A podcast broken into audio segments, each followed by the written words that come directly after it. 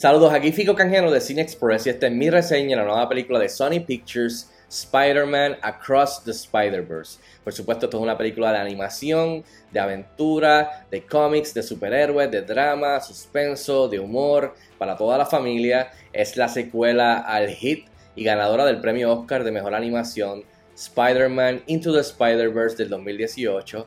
La, esta película está dirigida por Ken Powers, por Joaquín Dos Santos y por Justin K. Thompson, escrita por Chris Miller y Phil Lord y protagonizada por Shamik Moore, Haley Steinfeld, Oscar Isaac, Jake Johnson, entre otros. En cuestión de la historia, la película está situada alrededor de un año después de los eventos de la primera de Into the Spider-Verse y ve a Miles Morales emprender una aventura junto a Gwen Stacy a través del multiverso donde conocen a un grupo nuevo de Spider People, mejor conocido como el Spider Society, liderado por Miguel O'Hara, aka Spider-Man 2099, pero Miles Morales entra en conflicto con ellos por el manejo de una nueva amenaza. Bueno, y rápido el grano, ¿qué tal está Spider-Man Across the Spider-Verse?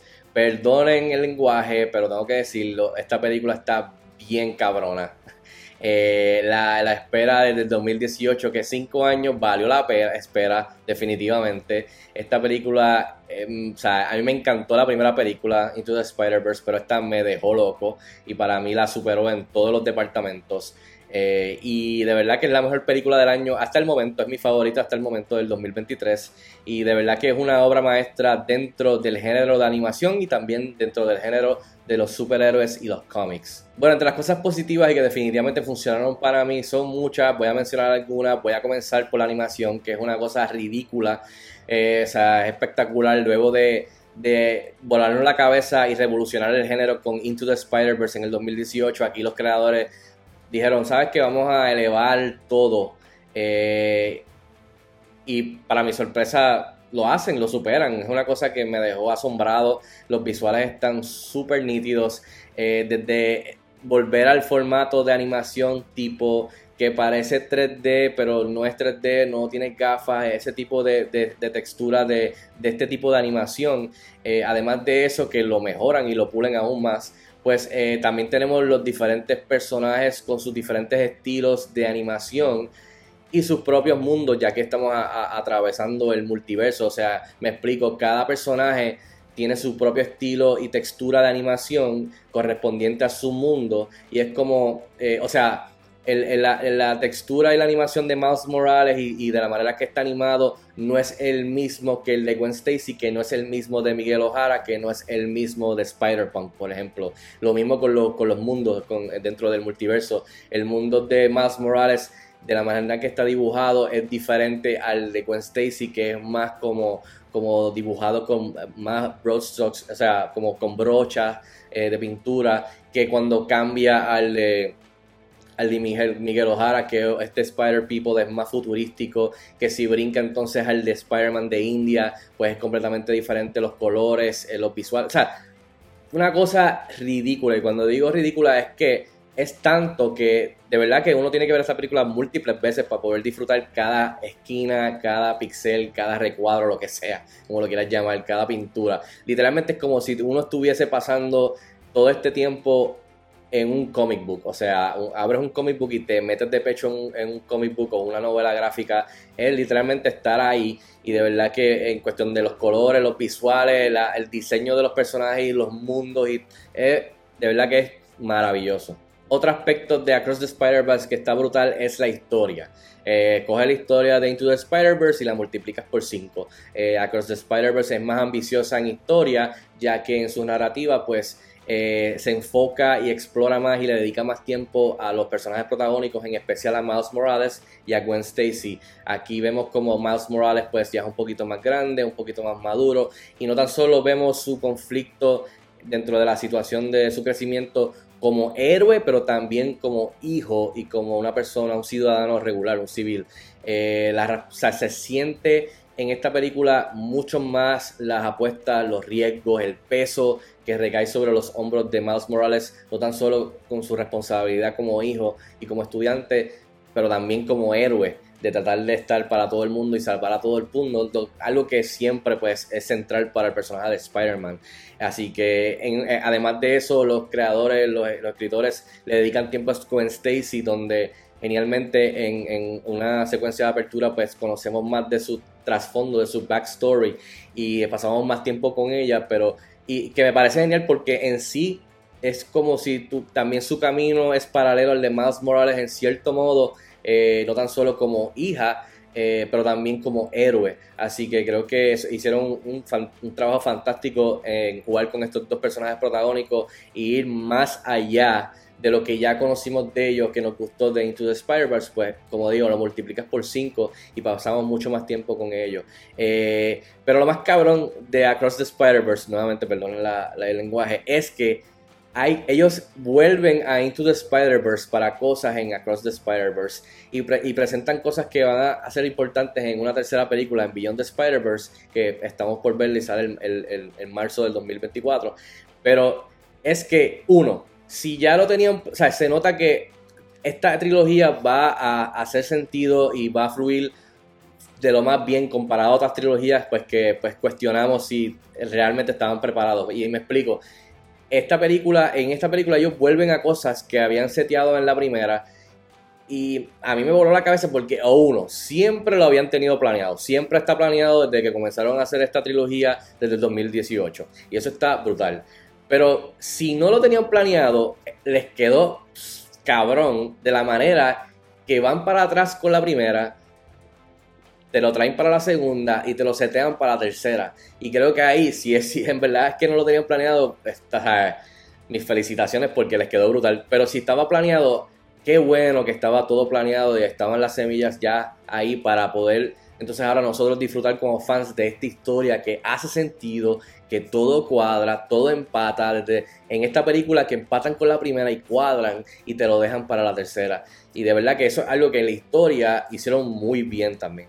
Y de la historia, esto me lleva a que la película tiene mucho corazón, que para mí es lo más importante de esta, de esta historia de Miles Morales, y más en esta segunda entrega, en donde pues sí, los visuales están brutales, la acción está súper nítida, los easter eggs y las referencias, el humor está nítido, o sea, las, las interpretaciones de voces, todo está genial.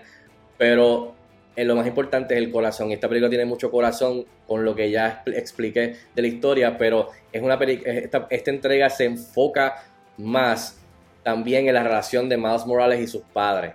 Eh, y vemos su crecimiento de tener que su responsabilidad como hijo y no querer defraudar a sus padres, mientras que al otro lado los padres se cuestionan qué es lo que le pasa a él, debemos quizás ir soltándolo a él un poco como individuo para que pueda abrir sus alas básicamente y explorar este y ver sus porque ya él es más ambicioso y no podemos estar sobreprotegiéndolo y es algo que me gusta y es algo bien bonito porque además de que pues es, un, es, un, es un personaje afrolatino o sea eh, eh, eh, y también puertorriqueño que tiene también el lenguaje español entre medio cuando hablan con su madre o su padre, Miles Morales, pero que uno se puede identificar rápido, o sea, sin problema.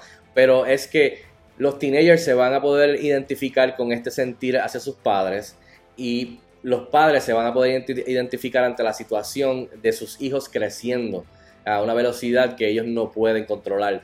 Y yo como padre me identifique con esta parte de Across the Spider-Verse y creo que es, algo muy bonito y universal que como dije, los teenagers se van a identificar con Miles Morales y la situación y los padres como yo se van a identificar con su hijo, con los padres de, de Miles Morales y cómo bregar con la situación. Y, me pareció genial de la manera que lo hicieron. Los, diálogos son bien naturales, uno se va, o sea, les quedaron brutales, uno se identifica con ellos. Y además de eso, añade que Miles Morales también tiene, como dije, la relación paralela con Gwen Stacy, en donde pues son bien amigos, se quieren mucho, pero también ahí está la, interrogante de que si son más que amigos, y eso sigue evolucionando, eh, cargando con más peso mientras vamos de entrega a entrega. Bueno, y de esto no voy a hablar mucho porque es territorio de spoilers y anyways es tanto que es imposible hablar de esto.